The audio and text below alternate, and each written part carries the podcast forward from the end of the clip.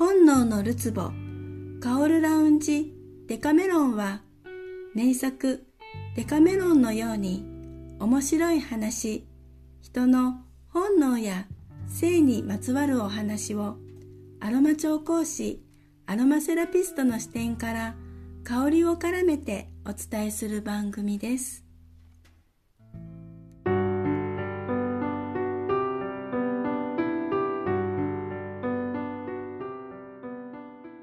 皆さん、こんにちは。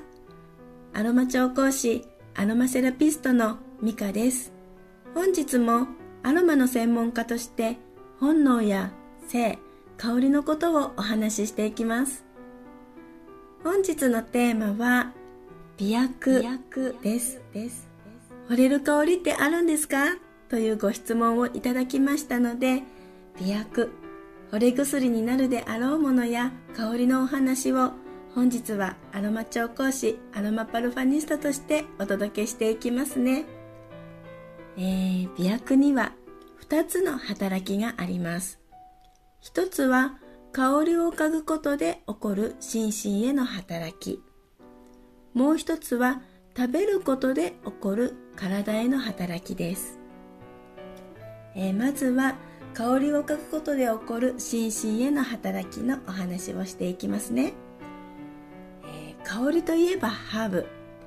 ハーブの香りの持つ力は実際に美薬のような現象を引き起こす可能性があるんです。美薬は西洋の物語、シェイクスピアの真夏の夜の夢に出てきますね。妖精パックが使う人を間違えてしまった惚れ薬は、ローズやワイルドパンジー、スミレなどがブレンドされています。特にスミレの香気成分はね、人をエロティックな気分にするイオノンが含まれているので、この惚れ薬はもしかしたら期待できるかもしれませんね。ちなみに私どもアロマパルファニストのフェロモンジャッジマスターがご提案しているフェロモン香水はリアル体験談があるので美薬的働きまんざらでもないんですよ。で、これね、面白エピソード、実体験なんですが、コーヒー。昔、コーヒーって煮出して飲んでいたそうなんですね。で、これを再現したコーヒーを飲んだんです。そしたらね、飲んだ日の夜、お家でふわふわした気分になってしまったんです。飲んでいる時そこにいた人のそこにいた人のことがね気になっちゃったんですねそうコーヒールンバ状態なってしまったんですコーヒールンバの歌ご存知ですか？昔アラブの偉いお坊さんが恋を忘れた哀れな男にたちまち男は若い娘に恋をした。ありますが、あの、あまり上手じゃなくてすみません。まあ、あったんですよ。素敵に見えちゃったって。ね。まあ、でも、一晩経ったら、なんだっけ？っ てなりましたけど、もう幻でしたね。でも、あるんですね。コーヒールンバ。もうびっくりしました。でも、あまりにも面白いじゃないですか。でとてもいい症例なので所属しているアロマスクールの先生方にネタにしてもいいよって言いました 本当面白いですからねちなみにコーヒーの精油ってあるんですよ で香りですね香り、えーセクシュアルに導く香りっていろいろあるんですがまあシナモンやスターアニス、スパイス系は体の火種になりますね。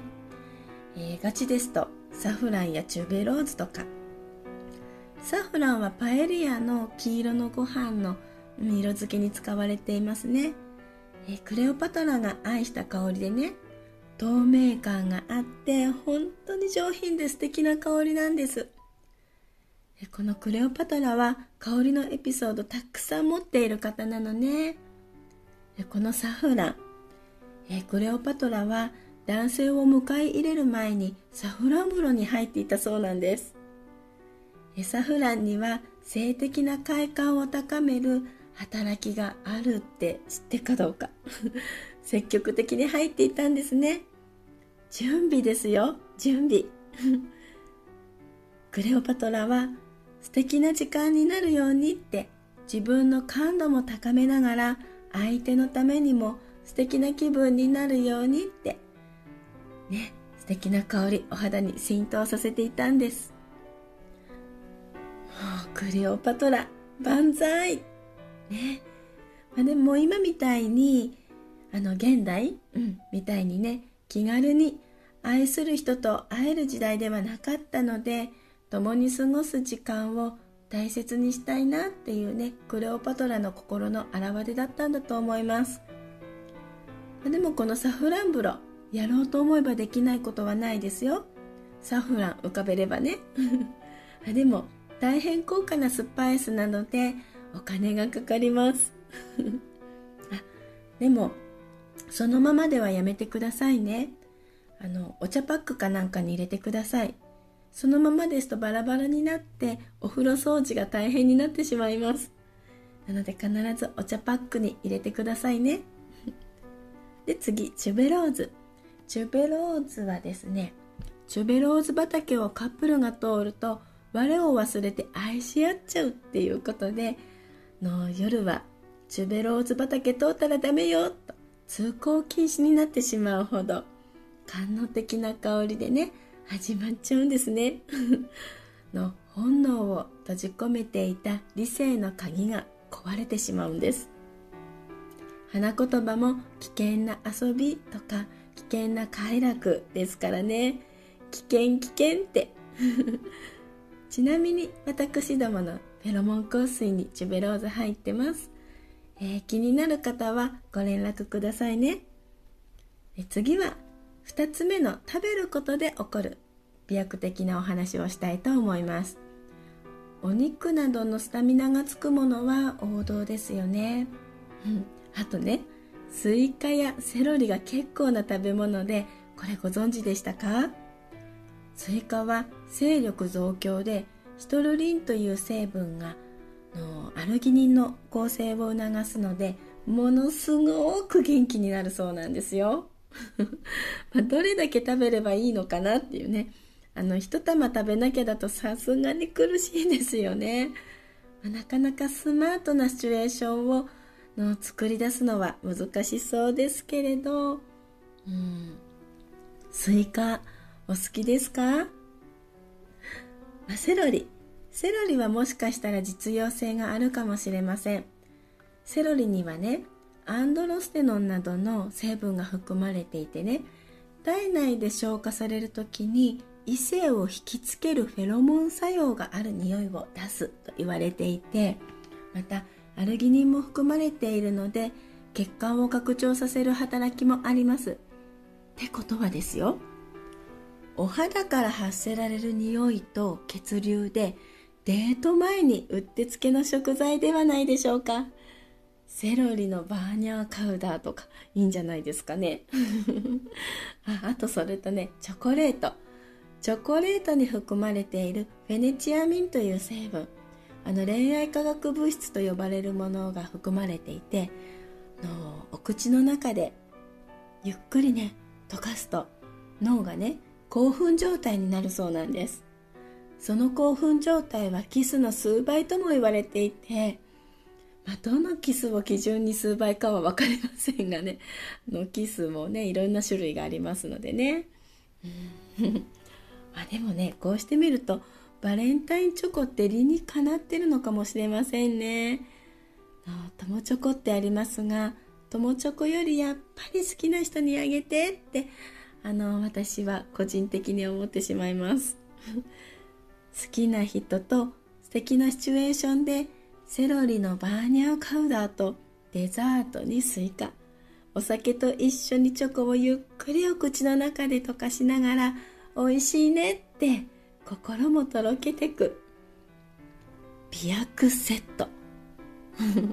あのどこかの食べ物屋さん。あのこの媚薬セットメニューにあの加えていただけたらなんか面白いななんて思ってしまいます。あでもね心許していない人からいきなりスイカとセロリチョコレートのセットが出てきたら気をつけてくださいね。香りや食べ物美薬的な働きにつながるものって意外と身近にあったりするんですよね。でもね美薬はくれぐれも相手を傷つける使い方はやめましょうね。お互いがハッピーになる使い方が大切です。では次回もいただいたお悩みからのお話です。匂いとコミュニケーションです。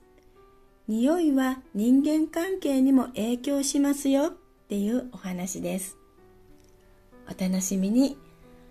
アロマ調香師アロマセラピストミカでした。それではまた。